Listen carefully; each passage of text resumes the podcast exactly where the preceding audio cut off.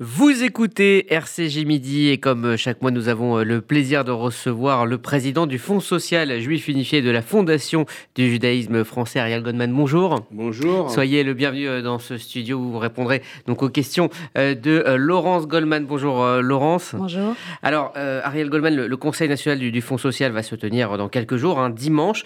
quel est l'enjeu d'un tel événement? Alors c'est un événement qui se produit statutairement deux fois par an, en général en hiver et euh, vers le mois de juin, parfois c'est un peu plus tard.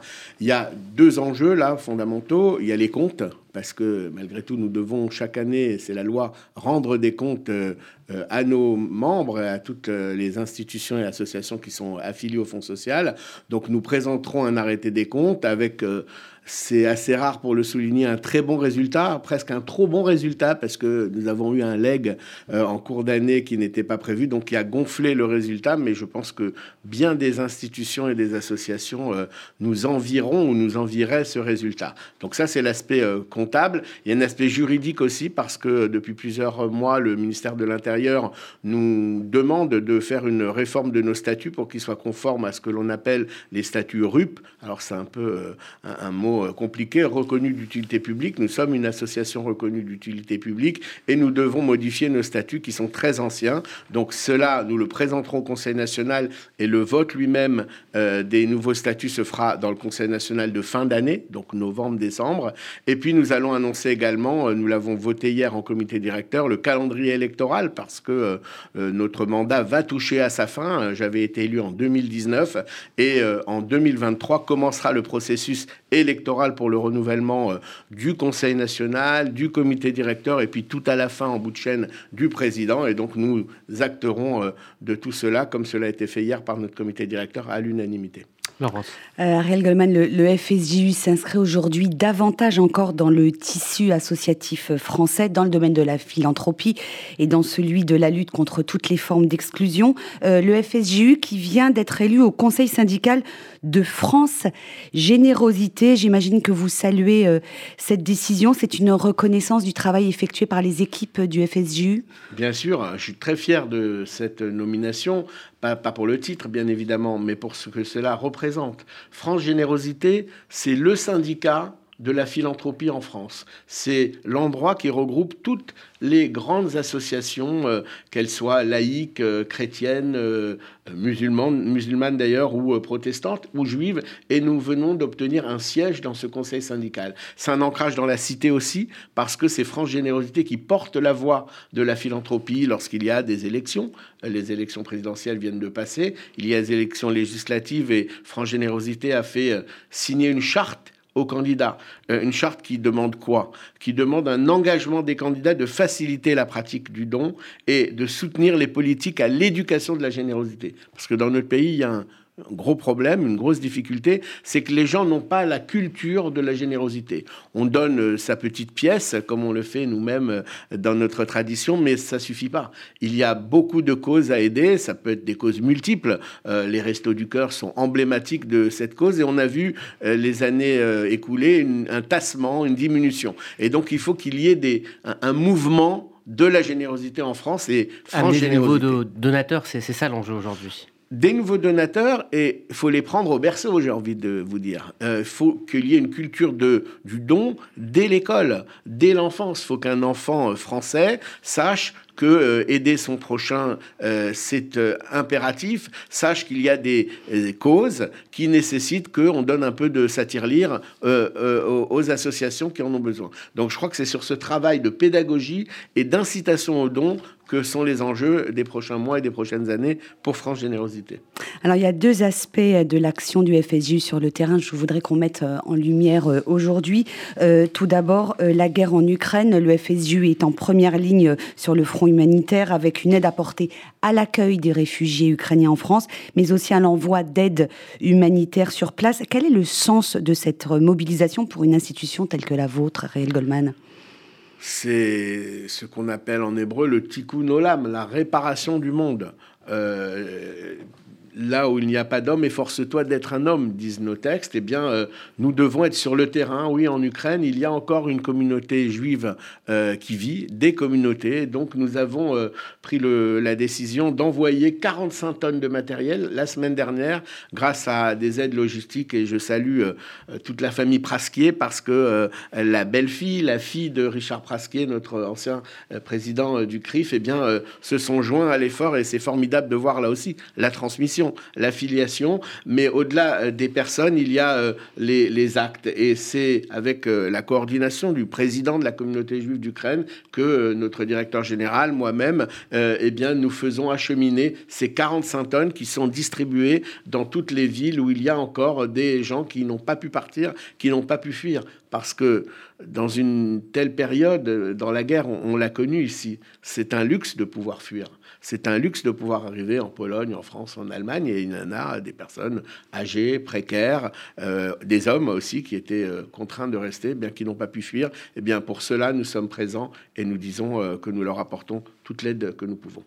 Euh, autre situation euh, préoccupante euh, en France à présent, avec cette inflation hein, galopante hein, depuis plusieurs semaines, un phénomène qui risque de perdurer avec des conséquences directes très importantes pour les familles aux revenus modestes. Est-ce que vous avez déjà des retours des personnes que vous suivez en situation de fragilité économique et qui ont du mal dès maintenant à faire face à cette hausse des prix, souvent sur des produits de première nécessité?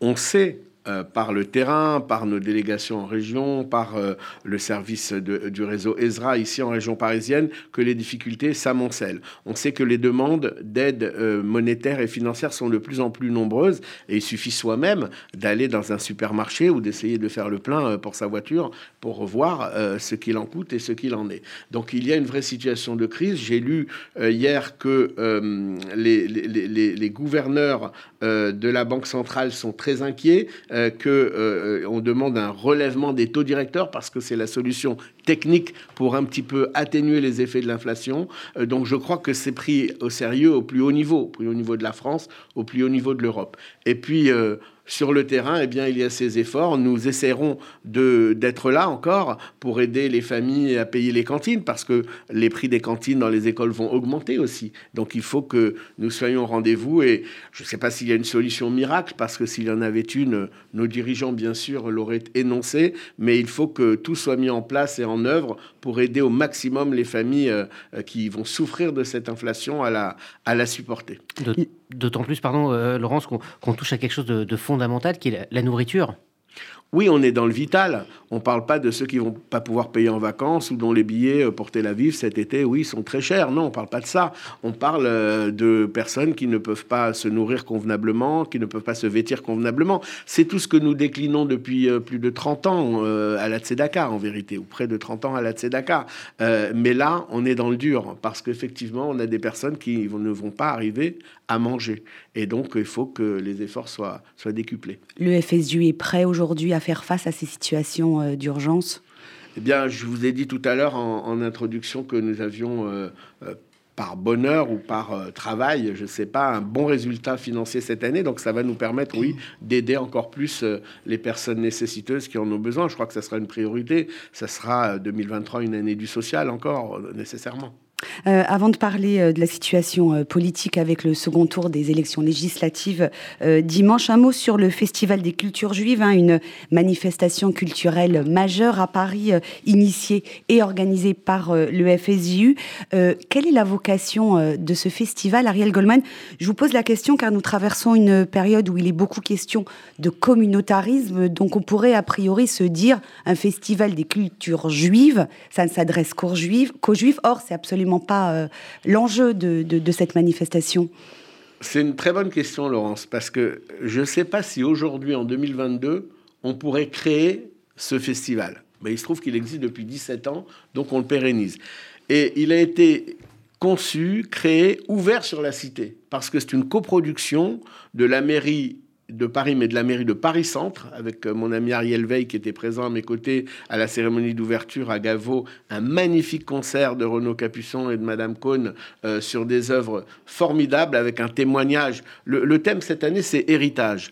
Et il y a eu deux moments forts dans cette soirée d'ouverture. Il y a eu euh, évidemment le témoignage de David Stern, qui est musicien et qui est le fils d'Isaac Stern et qui, a, dans un français magnifique, avec ce léger accent new-yorkais, nous a raconté des choses fabuleuses sur son père et sur sa vision de euh, la société, de la vie. Et puis il y a eu ce moment où Renaud Capuçon nous a expliqué que le thème était héritage et que lui jouait avec euh, le violon avec lequel euh, justement Isaac Stern avait joué quasiment toute sa carrière.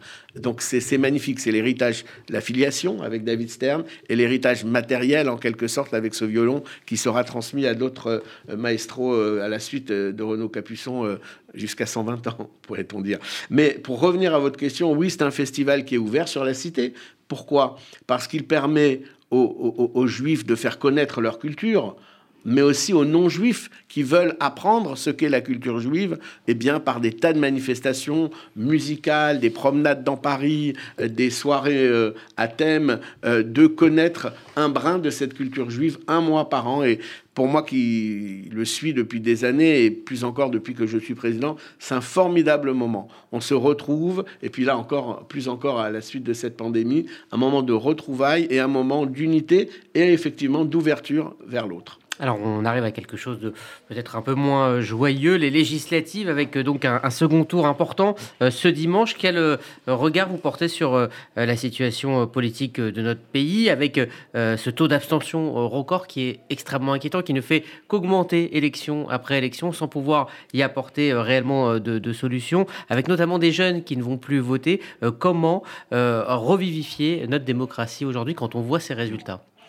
Résultat inquiétant, euh, effectivement, les réponses sont pratiquement dans vos questions, mais euh, la désaffection pour le vote est inquiétante et elle entraîne mécaniquement une augmentation des extrêmes. Parce que le public des extrêmes, qu'il soit d'extrême gauche ou d'extrême droite, il, lui, se mobilise. Lui va voter. Les jeunes euh, qui veulent voter pour le Rassemblement national ou pour un, UPS, eh bien, ils y vont.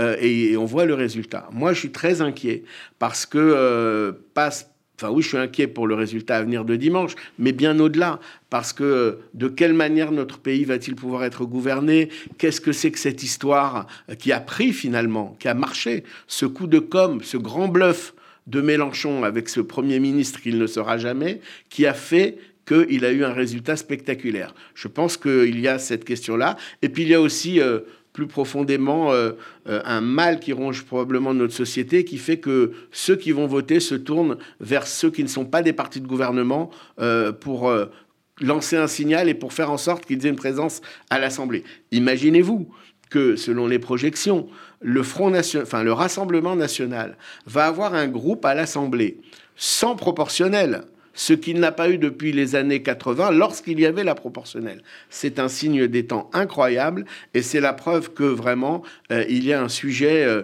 une crispation dans notre société qui profite aux extrêmes. Et j'en profite aussi pour dire qu'en même temps qu'elle profite aux extrêmes, des personnes qui sont qui tiennent la ligne républicaine, qui tiennent la ligne dure contre le communautarisme, contre l'islamisme. Je pense à Manuel Valls, je pense à Jean-Michel Blanquer, qui sont à deux bords politiques euh, différents, de deux bords politiques différents, mais qui se font éliminer au premier tour d'une législative. C'est quelque chose d'incroyable et pour moi qui à la fois me peine pour ces deux personnalités dont, dont nous sommes très proches, il faut le dire, mais en même temps qui me peine pour la société, qui me peine pour la démocratie.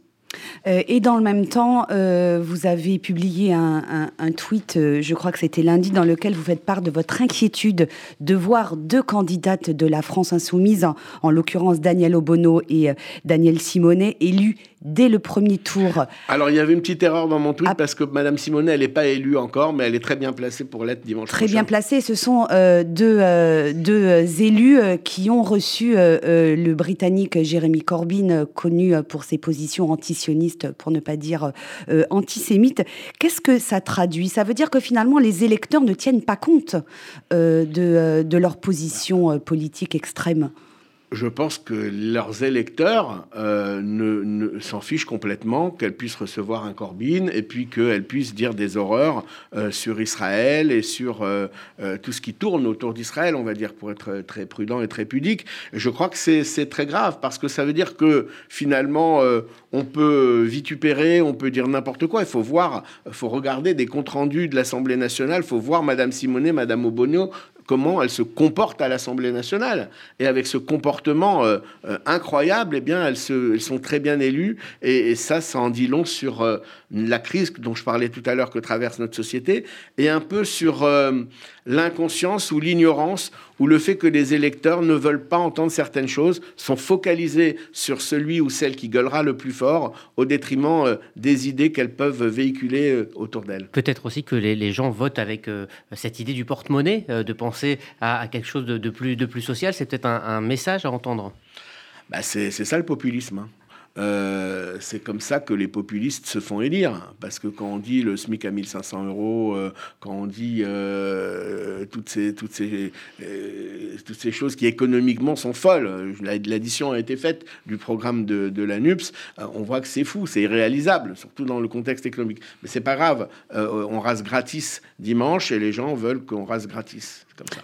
Alors, autre euh, sujet dans l'actualité, mais qui n'est pas sans lien avec euh, ce que nous venons euh, de dire, cette information qui a été rendue publique hier par nos confrères de RTL, les incidents liés au port d'insignes religieux, en l'occurrence musulmans, hein, le voile et les tenues traditionnelles, sont en hausse dans les écoles. 144 entorses à la loi sur la laïcité à l'école au deuxième trimestre, contre 97 au premier trimestre de cette année. Alors, bien évidemment, ça reste des incidents à la marge néanmoins, ils veulent dire quelque chose.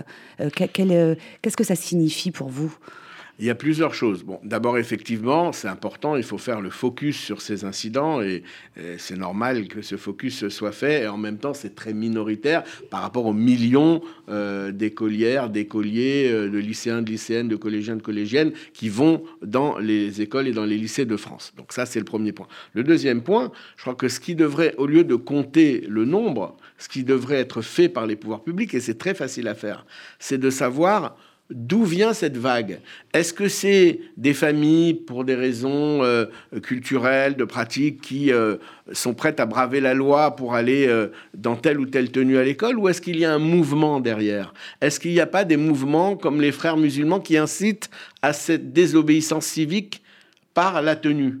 Ça, c'est un sujet, et je pense que les pouvoirs publics doivent pouvoir donner des réponses très rapides là-dessus. Autant sur euh, les professeurs qui sont un peu désemparés, on peut comprendre qu'il n'y a pas de solution rapide et magique. Autant, en revanche, euh, je crois qu'il faut savoir d'où ça vient. Euh, je pense que ce n'est pas une génération spontanée, et je pense qu'il y a des mouvements derrière qui poussent à la, à la roue pour que ces jeunes filles et ces jeunes gens aillent comme cela, comme une sorte, encore une fois, de désobéissance civique à l'école, habillée de la sorte. Ah, et je veux dire juste un point, je sais que vous voulez me faire écouter quelque chose, mais je, vais vous dire autre chose. Euh, la kippa, je la porte là parce que je suis chez moi, euh, à RCJ, je la porte pas dans la rue. Mais euh, ce que je veux dire, c'est qu'elle a été mise en 2004 dans la loi sur le voile, mais je défie quiconque de me trouver un seul cas d'un enfant juif qui voulait porter sa kippa et qui est allé dans une école laïque pour demander à la porter. Les enfants juifs qui voulaient porter leur kippa l'ont porté chez eux ou dans des écoles confessionnelles. Et ça, c'est très important, mais on a été embarqué à l'époque et on est souvent embarqué dans ce débat bien malgré nous. Alors, euh, au sujet de la réponse des pouvoirs publics hein, face à ces comportements euh, euh, d'élèves, le nouveau ministre de l'Éducation, Papendiaï, a réagi hier à ces informations. On l'écoute et vous réagissez juste après. Nous sommes en train de euh, collecter euh, et de faire remonter un certain nombre euh, d'informations pour avoir une vision bien synthétique de cette situation et pouvoir la caractériser calmement et évaluer à l'échelle nationale le phénomène auquel vous faites allusion. Par ailleurs, il existe évidemment des lois, les lois républicaines sur l'interdiction de port de signes religieux euh, ostensibles euh, et à caractère prosélyte dans les établissements scolaires. Donc nous avons évidemment la loi qui est très claire à ce sujet. Il y a aussi des équipes valeurs de la République dans chaque rectorat qui travaillent sur ces questions. Donc nous sommes très bien équipés euh, pour euh, répondre à ce phénomène. Encore faut-il bien le mesurer euh, et bien l'évaluer à l'échelle nationale. Oui, il faut mesurer l'ampleur du phénomène et appliquer la loi. Hein. C'est ce que dit en substance Papa Ndiaye. Sa réponse vous paraît à la hauteur de l'enjeu? Bah, elle me paraît un peu décalée, puisque mesurer, c'est justement ce qu'on vient de faire. C'est les chiffres que vous donnez. C'est mesurer. Donc, il faut trouver d'où ça vient, et puis il faut dénoncer les causes. Parce que moi, je pense que euh, s'il y a des multiplications en dehors euh, de ce que j'ai dit, ou peut-être des mouvements euh, poussent, mais il y a aussi l'activiste islamisme, islamiste, qui est incontestable, le discours victimaire de l'extrême gauche, qui encourage ce genre de choses, et puis de l'autre côté, un discours qui diabolise les musulmans. Et tout cet amalgame fait cette situation. Donc le ministre est prudent, c'est normal, il vient d'arriver, mais je pense qu'il faut qu'il passe euh, à la vitesse supérieure. On va terminer avec une dernière question. On va se projeter sur le, mois de juillet euh, prochain. 16 et 17 juillet prochain, on va commémorer les 80 ans de la rave du Veldiv avec euh, une semaine spéciale sur RCJ. Quel message à faire passer en priorité pour ces commémorations Alors qu'on le sait, on le dit souvent, les derniers témoins directs disparaissent et que c'est quelque chose qui s'est passé ici, dans les rues de Paris, à quelques kilomètres euh, d'ici. Euh, comment reparler du Veldiv? Quel est le message à passer euh, pour cet anniversaire? D'abord, un mot sur la police, parce que pendant ces dernières semaines, il y a un candidat qui attaquait beaucoup la police. Et sur les réseaux sociaux, il m'est arrivé de défendre la police et on répondait souvent Ah oui, mais vous vous rappelez ce qu'ils ont fait en, en, 42 à la rafle du Veldiv? Et c'est vrai, je m'en rappelle très bien. Sauf que la police a fait sa repentance en 95, quand il y a eu toutes ces séries de repentance à la suite du discours de Jacques Chirac. Donc ça, c'était le premier mot que je voulais dire. Le deuxième mot, c'est qu'évidemment, 80 ans, ça paraît un siècle. Pourtant, c'était hier, parce qu'on a tous euh, de la famille, des amis, des connaissances qui ont vécu échapper ou pas échapper à la rafle du Veldiv. Je crois qu'il faut que euh, les, jeunes, surtout, euh, soient conscients de ce qui est arrivé ici, dans nos rues, du comportement euh, des uns et des autres, et du fait que c'est une chose qui pourrait arriver à nouveau. Il faut être très, très vigilant. Les témoins s'en vont. Je voulais dire un mot, on n'a pas le temps de parler de tout le monde, mais évidemment, euh, Élie Buzyn, c'est la première fois que je reparle ici depuis la disparition d'Élie Buzyn, ce tellement emblématique euh, survivant euh, de la marche des vivants ou de la marche de la mort plutôt et, des camps de la mort, les témoins nous quittent. Et après les témoins, nous sommes en première ligne. Pourquoi? Parce que nous avons reçu de leur bouche à nos oreilles ce qui s'est passé. Après, nos enfants, nos petits-enfants, nos arrière-petits-enfants seront des témoins très indirects. On est les derniers témoins des témoins, si je puis dire. Et donc, on a un rôle historique et il faudra jamais lâcher. Et je pense que ces commémorations du 80e anniversaire doivent s'inscrire dans cette logique de transmission, de pédagogie et de passage de témoins entre les victimes directes et les euh, victimes indirectes, ou en tout cas les survivants de victimes que nous sommes les uns et les autres. Merci Maître Ariel Goldman, président du Fonds social juif unifié. Merci à vous euh, Laurence Goldman pour cet euh, entretien. On se retrouvera donc dans un mois pour refaire avec vous le tour de l'actualité comme on a l'habitude de le faire. Vous écoutez RCJ Midi dans un instant, vos chroniques.